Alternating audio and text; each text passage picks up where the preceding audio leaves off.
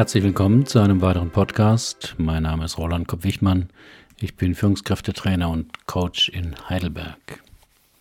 Das Thema heute: Mein zweites Leben begann, als ich meine Verletzlichkeit zähneknirschend akzeptieren musste. Wir alle haben zwei Leben. Das zweite beginnt, wenn uns bewusst wird, dass wir nur eines haben. Den ersten Hinweis, dass ich auch mal älter werden könnte, verdanke ich meinem Augenarzt. So um die 40 herum suchte ich ihn auf, weil etwas mit meinem Sehen nicht stimmte. Ich wusste nicht genau, was es war und hoffte auf ein paar Augentropfen von ihm, die mein ursprüngliches Sehen wiederherstellen würden. Stattdessen sagte er, Ihr Sehproblem ist ganz einfach. Sie brauchen eine Lesebrille. Einigermaßen verwirrt. Ich? Eine Lesebrille? fragte ich. Warum brauche ich denn jetzt schon eine Lesebrille? Und er sagte den verhängnisvollen Satz, der mich seitdem durch mein Leben begleitet.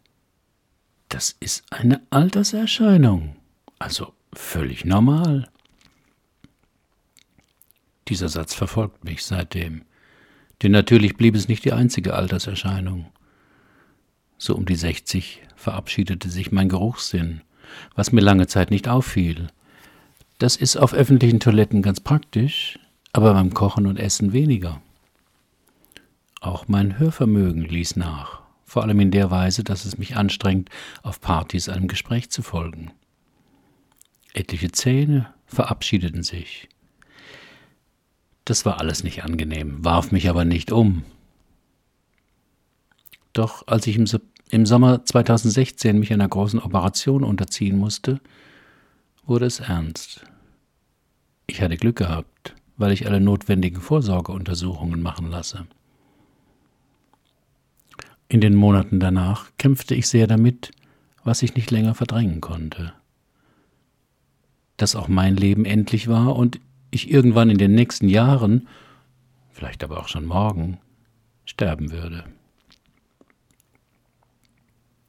Dadurch, dass mich diese Erkenntnis so umhaute, merkte ich erst, dass ich offensichtlich zuvor vom Gegenteil ausgegangen war. Und alles in mir rebellierte. Das kann nicht sein. Ich will mindestens hundert Jahre alt werden. Mindestens. So wie Johannes Hesters, der noch mit über hundert Jahren eine schöne Stimme hatte und auftrat. Und warum soll ich nicht hundert werden? Ich lebe doch so, wie alle Gesundheitsempfehlungen für ein langes Leben vorschreiben, ernähre mich sehr bewusst, habe nie geraucht, treibe regelmäßig, aber nicht übertrieben Sport, bin glücklich verheiratet, habe zwei tolle Kinder, arbeite trotz überschreitender Pensionsgrenze noch voll in meinem Lieblingsberuf. Mit anderen Worten, ich habe doch alles richtig gemacht. Nur die Krankheit kümmerte sich ein Dreck um meine angesammelten Karma-Punkte und machte mir deutlich, auch du wirst älter und bist sterblich. Punkt. Daran hatte ich lange zu kauen und tue es immer noch. Mir wurde klar, dass aus narzisstischer Selbstüberschätzung ich zwar rational wusste, dass wir alle sterblich sind, gleichwohl aber dachte, aber ich doch nicht.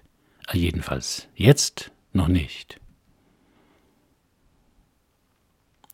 Die schmerzliche und anstrengende Auseinandersetzung mit meiner jahrzehntelangen Verdrängungsleistung brachte mich zu wichtigen Fragen. Warum wollen viele Menschen immer noch perfekter werden? Warum wirkt es cool, unverwundbar zu erscheinen? Wie viel Kontrolle haben wir wirklich über uns selbst und unser Leben? Warum haben wir Angst zu zeigen, dass wir ganz normal sind? Warum muss so vieles im Leben außergewöhnlich sein? Der Schlüssel ist die eigene Verletzlichkeit. Bei der Suche nach Antworten auf diese Fragen stieß ich auf die Arbeiten von Brené Brown. In ihren Studien über Scham und Verletzlichkeit befragte sie hunderte Menschen zu ihren Gefühlen, Sie wollte herausfinden, was jene, die durchweg glücklicher und zufriedener mit ihrem Leben waren, anders machten als jene, die immer wieder mit ihrem Leben haderten. Ihr erstaunlichstes Ergebnis war, jene Menschen, die ein besonders erfülltes Leben führten, versuchten vor allem nicht immer perfekt sein zu müssen, um geliebt zu werden. Sie hatten sich mit der Zeit damit angefreundet, dass sie verletzlich, weil nicht perfekt waren, und vor allem, sie konnten das zeigen. Dabei ist Verletzlichkeit für diese Menschen wohl genauso unangenehm wie für andere, aber sie wird eben nicht als etwas absolut Unerträgliches erlebt, das man auf alle Fälle vermeiden müsste. Stattdessen sehen diese Menschen Verletzlichkeit einfach als einen normalen und notwendigen Bestandteil des Lebens an und sind aber auch davon überzeugt, dass das, weshalb sie sich verletzlich fühlen, letztlich auch das ist, was sie als Mensch schön und wertvoll macht. Hm, von dieser weisen Einsicht bin ich noch ein ziemliches Stück entfernt. Die meisten Menschen, Männer insbesondere, werden ja auch dazu erzogen und angehalten, ihre Verletzlichkeit zu leugnen oder zu verbergen, weil es eine der größten männlichen Ängste ist, schwach zu wirken. Doch vielen Frauen geht es mittlerweile ähnlich, weil das moderne Frauenbild verlangt, dass man unabhängig, eigenständig und tough wirken muss. Sich verletzlich zu zeigen passt hier genauso wenig zum angestrebten Selbstbild. Für unsere Verletzlichkeit schämen wir uns oft. Dr. Brown erforschte als Professorin an der University of Houston zuerst die Scham als eines unserer grundlegenden Gefühle. Sie wollte wissen, wie Menschen Scham erleben und damit umgehen. Meistens reden wir ja nicht über dieses peinliche Gefühl und versuchen, die Scham vor anderen und oft auch vor uns selbst zu verstecken. Denn mit dem Schämen verbinden wir, dass wir klein, fehlerhaft und niemals gut genug sind. Über Dinge, die wir peinlich finden, redet man ja nicht gerne. Aber das hält die Scham lebendig. Deshalb ist es hilfreich, über schambesetzte Dinge mit geeigneten Menschen zu sprechen. Denn Empathie reduziert Scham. Wenn Sie jemanden anrufen und ihm mitteilen, dass Sie vor dem Vortrag, den Sie morgen halten sollen, die Hosen voll haben, machen Sie sich verletzlich. Denn Sie wissen nicht sicher, wie der andere reagiert. Erleben Sie eine verständnisvolle Reaktion, wird sich Ihre Scham jedoch in Luft auflösen. Über peinliche Gefühle zu sprechen ist also das beste Mittel, um das Monster der Scham zu zähmen. Aber wie gesagt, es kommt sehr darauf an, mit wem man darüber spricht. Wenn wir unsere Scham zeigen, machen wir uns verletzlich. Diese Verletzlichkeit zu akzeptieren, ist das Gegengift zu Scham. Brené Brown schreibt, Scham ist im Wesentlichen die Angst, mit all unseren Schwächen und Fehlern nicht liebenswert zu sein. Sie ist das absolute Gegenteil davon, unsere Geschichte anzuerkennen und uns als wertvoll zu empfinden. Beschämung kann man auch als Angst vor Abgetrenntheit, vor Beziehungsverlust verstehen. Wir befürchten, dass es irgendwas an uns geben könnte, das, wenn es andere Leute mitkriegen, die Beziehung trüben oder beenden könnte, weil sich herausstellt, dass wir der Beziehung nicht mehr würdig sind. Wie wir vieles im Leben verpassen. Wenn wir mit uns selbst nicht zufrieden sind, glauben wir, dass wir immer wieder etwas Besonderes sein oder tun müssen. Wir sind auf der Jagd nach dem Außergewöhnlichen und schämen uns schnell, wenn wir nach unserer Meinung nur Mittelmaß oder normal sind. Doch genau dieses Streben nach dem Außergewöhnlichen ist der Versuch, unverwundbar zu werden. Brené Brown beschreibt in ihren Büchern, dass Verletzlichkeit der Schlüssel zu allem ist, von dem wir mehr wollen. Freude, Intimität, Liebe, das Gefühl von Zugehörigkeit, Vertrauen.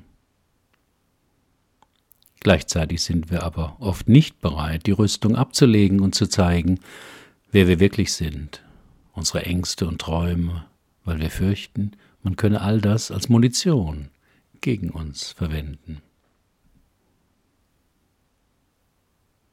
Sich verletzlich zu zeigen heißt auch, sich mit der eigenen Abhängigkeit zu befreunden. Doch Abhängigkeit hat in unserer Gesellschaft keinen guten Ruf. Nicht umsonst gibt es den Begriff der Abhängigkeitserkrankungen.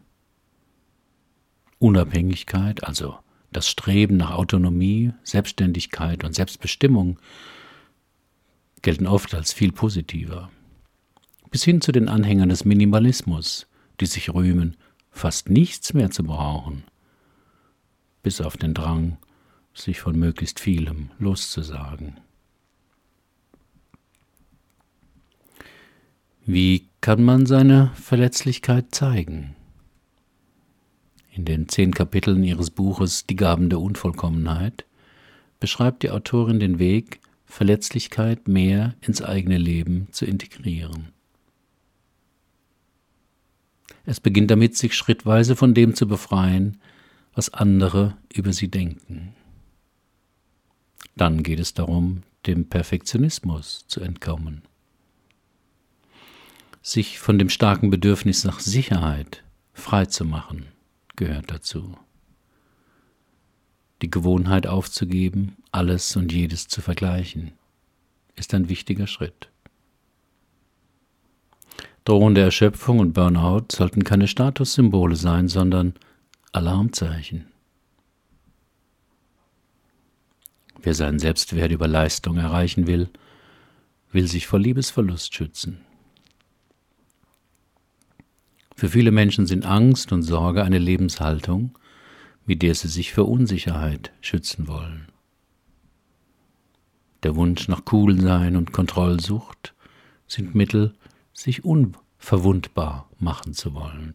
Ziel ist es, den Mut zu entwickeln, frei zu sagen, was einem am Herzen liegt, also aus vollem Herzen zu leben. Brené Brown ermutigt in erfrischender und liebevoller Art, sich mit seinen Unzulänglichkeiten auszusöhnen und dann voll auf das Leben einzulassen. Ein Leben aus vollem Herzen bedeutet für die Wissenschaftlerin ein Leben voller Freude, Verbundenheit und Sinn. Wir sollten nicht danach streben, perfekt zu sein und es allen recht zu machen.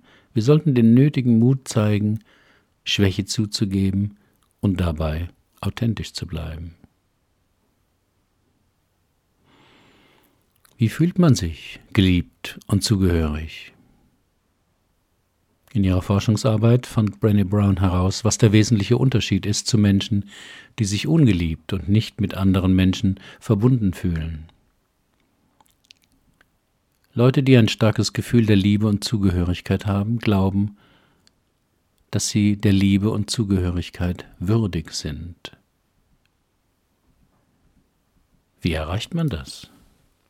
Sicher nicht, indem man sich anstrengt, Übermenschliches zu leisten oder es allen recht zu machen.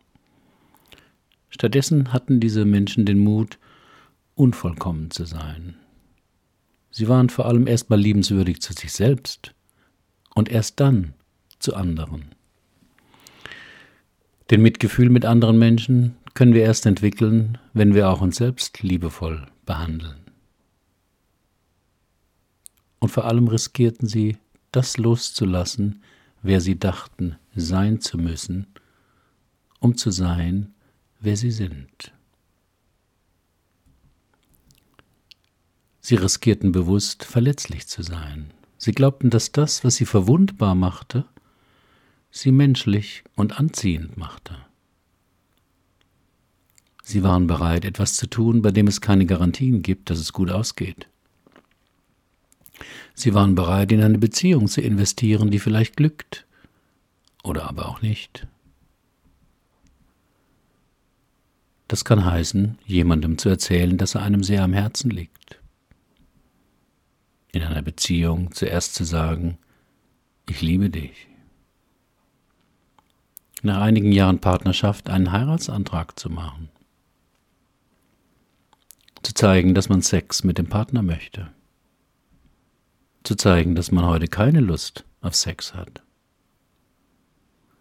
Der Verkäuferin zu sagen, dass man ihren Ton unfreundlich findet. Einen Kollegen zu bitten, einen Kaffee mitzubringen einer Freundin eine Bitte abzuschlagen, obwohl man Zeit hätte. Ehrlich zu kommunizieren, wie es einem geht. Zu sagen, was einen stört. Zu seinen Ängsten und Unsicherheiten zu stehen. Seine tiefsten Bedürfnisse und Wünsche zu kommunizieren. Verletzlichkeit hat zwei Gesichter. Sie ist einerseits der Kern von Beschämung und Angst und unserem Kampf, etwas wert zu sein. Aber sie ist auch die Quelle von Freude, von Kreativität, von Zugehörigkeit, von Liebe. Das Allerwichtigste in diesem Prozess ist, daran zu glauben, dass wir genug, gut genug sind. Denn wenn wir von einem Punkt ausgehen, der sagt, ich bin gut genug, dann hören wir auf zu schreien und beginnen zuzuhören, sind liebevoll und freundlicher zu den Menschen um uns herum und sind liebevoller und freundlicher zu uns selbst. Das ist nicht einfach, denn heute herrscht fast überall das Dogma des Mangels. Obwohl wir in den westlichen Ländern im Überfluss leben, sind wir überzeugt, es ist nie genug. Wir sind nicht gut genug, wir sind nicht sicher genug, wir sind nicht perfekt genug, wir sind nicht außergewöhnlich genug. Kurz gesagt, wir dürfen nicht einfach normal sein. Denn mittlerweile gilt ein normales Leben oft als langweilig.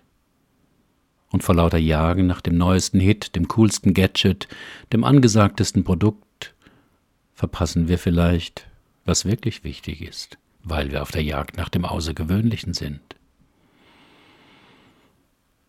Aber das Außergewöhnliche wird auch schnell gewöhnlich. Das neueste iPhone, dessen Auspacken wie eine Entjungferung zelebriert, gefilmt und dann noch hochgeladen wird, ist spätestens nach drei Wochen auch nur noch ein Handy wie hundert andere auch. Nicht umsonst antworten Prominente manchmal, wenn sie gefragt werden, was ihnen durch das Berühmtsein verloren ging, sowas wie, dass ich samstags nicht mehr mit meiner Freundin einen Einkaufsbummel machen und hinterher ungestört was essen gehen kann. Im Außergewöhnlichen liegt der Kick. In den gewöhnlichen Momenten liegt die Freude. Auf meinem Blog finden Sie ein beeindruckendes Video mit Brené Brown. Wie befreundet man sich mit der eigenen Verletzlichkeit? Dazu fand Brené Brown durch ihre Studien das heraus, was Buddhisten schon lange wissen und propagieren. Der Schlüssel ist Dankbarkeit. Und das probiere ich jetzt auch verstärkt wieder. Im Getriebe des Alltags halte ich an und bin dankbar für das, was ich alles habe vor allem für die gewöhnlichen Dinge des Lebens. Dass aus der Leitung immer Wasser kommt, dass man bedenkenlos trinken kann, dass ich ohne Atemmaske oder Gewehr auf die Straße gehen kann, dass ich ein Dach über dem Kopf habe und die nächste Mahlzeit schon im Kühlschrank steht, dass ich zwar ein paar gesundheitliche Einschränkungen habe, aber immer noch laufen, sprechen, sehen und hören kann dass ich in meinem Beruf etlichen Menschen geholfen habe, dass ich geliebt werde und selbst lieben kann, dass ich diesen Beitrag schreiben kann und ihn etliche Leute lesen und hören werden, dass ich selbst mit 68 Jahren noch etwas Entscheidendes über mich lernen konnte. Mit dem Schreiben dieses Artikels mache ich mich auch verletzlich. Denn Ich übe mich an den Gedanken zu gewöhnen, dass ich älter werde, dass mich dabei einige unschöne Begleiterscheinungen plagen und dass ich sterben werde. Kurz gesagt, dass das Leben bei mir keine Ausnahme machen wird. Das finde ich zwar zwischendrin immer noch eine Frechheit, aber ich lerne damit zu leben. Zähneknirschend. Herzlichen Dank für Ihre Aufmerksamkeit. Bis zum nächsten Mal.